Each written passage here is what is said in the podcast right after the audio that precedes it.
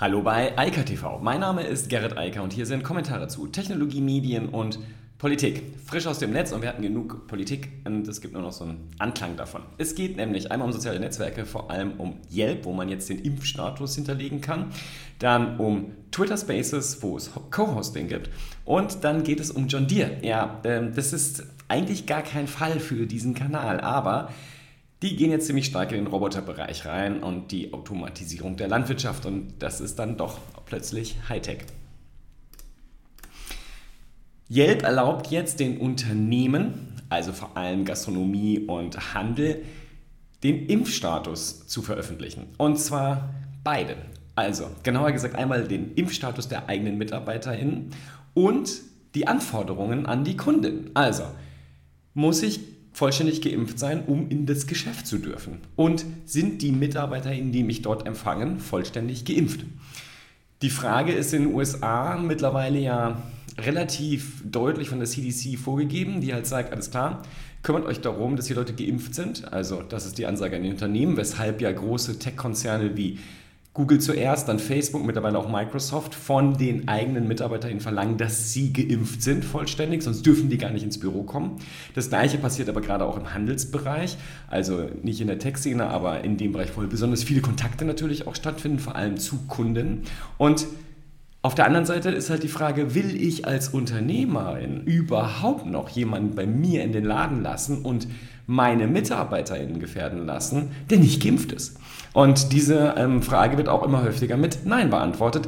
Das ist etwas, was hier in Deutschland übrigens auch möglich ist. Und es gibt auch hier immer mehr Hotelketten, Gastronomen, aber auch Einzelhändler, die sagen, wenn du in meinen Laden willst, dann musst du geimpft sein. Das ist das Hausrecht, das kann jeder Unternehmer jederzeit geltend machen. Das geht auch in den USA. In den USA ist es halt auch zusätzlich möglich, den Mitarbeitenden vorzugeben, ihr müsst geimpft sein, sonst dürft ihr nicht ins Büro. Dann müsst ihr von zu Hause arbeiten. Das ist theoretisch in Deutschland auch möglich. Eigentlich muss man sie dann bezahlen. Das macht natürlich keine Firma.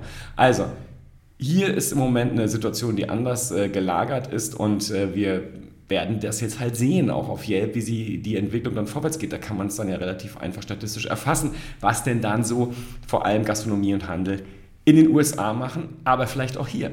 Denn die Möglichkeit ist ja den äh, Unternehmen hier auch offen, diesen Status dann entsprechend anzugeben und einzufordern. Und wie gesagt, es sind immer mehr Unternehmen auch in Deutschland, die von zumindest schon mal den Kundinnen verlangen, dass sie geimpft sind. Ansonsten dürfen sie halt nicht rein. Twitter hat ja mit Spaces also schon einen ziemlichen Erfolg jetzt hingelegt. Also das Ding funktioniert immer besser, es wurde jetzt massiv ausgebaut. Es ist ja der direkte Clubhouse-Klon und da fehlte halt eine ganz wesentliche Funktion, nämlich das Co-Hosting. Also das Co-Hosting mit anderen Accounts und das ist jetzt möglich und es ist jetzt auch möglich, mit denen sozusagen genau dann gemeinsame Spaces zu starten. Das ging auf Clubhouse vorher schon, das war sehr einfach und das ist jetzt auch auf Twitter Spaces möglich.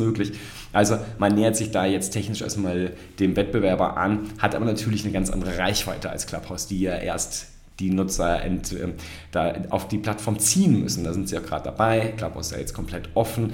Android kann man auch benutzen, muss nicht mehr iOS am Start haben. Und Twitter hat trotzdem da eine angenehmere Situation. Wobei, das habe ich auch schon ein paar Mal angemerkt, das Problem von Twitter auf der anderen Seite ist, sehr, sehr viele Twitter-Nutzer nutzen die offizielle Twitter-App nicht, sondern eine der Drittanbieter. Und die haben Spaces im Zweifel noch nicht eingebaut. Und dann ist natürlich schwierig, an Spaces teilzunehmen ist natürlich auch vielleicht die Möglichkeit für Twitter, die eigene App stärker zu verbreiten. Denn auch ich habe mittlerweile das Ding installiert, weil man sonst die ganzen neuen Sachen nicht benutzen kann. Und Twitter ist momentan sehr aktiv darin, neue Funktionen für die Nutzer und die Anbieter dort zu implementieren. Ja, und dann kam diese Nachricht, die schon spannend ist. John Deere kauft Bearflag Robotics. Bearflag ist ein Startup, gerade mal 2017 gegründet und jetzt für 250 Millionen Dollar übernommen worden. Und die sorgen halt für die Totalautomatisierung der Traktoren, aber auch anderer landwirtschaftlicher Geräte. Und das ist insofern ganz spannend, weil Landwirtschaft ja eh etwas ist, was aus der Tech-Szene häufig so ein bisschen ignoriert wird, obwohl es eine der am stärksten industrialisierten Industrien ist und am stärksten automatisierten Industrien. Das sieht man häufig nicht, aber ähm, Landwirtschaft funktioniert heute schon lange nicht mehr so, wie das vor 50 oder gar 100 Jahren der Fall war. Diese ganzen romantischen Bilder äh, von dem Bauer und der Bäuerin, die sich darum das liebe Vieh kümmern, ähm, die haben mit der heutigen Realität so gut wie gar nichts zu tun. Es gibt natürlich Ausnahmen, also da, wo ähm, sozusagen sehr naturnah und äh, biologisch gearbeitet wird, ja, biologisch immer, da ist das anders und ein bisschen älter, aber auch da hat die Technik natürlich Einzug gehalten.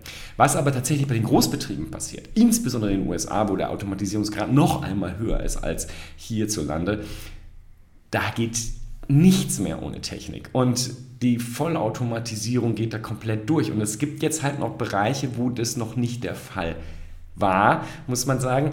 Denn da wurden immer noch Menschen eingesetzt, die auf den Traktoren gesessen haben und das Feld gepflügt und anderweitig bestellt haben. Nur das ändert sich jetzt, denn wie gesagt, John Deere hat dieses Startup jetzt übernommen für eine Viertelmilliarde und ich gehe mal davon aus, dass die Technologie von Bear Technologies dann relativ schnell in den John Deere Traktoren landen wird und die dann halt voll autonom durch die Gegend fahren werden.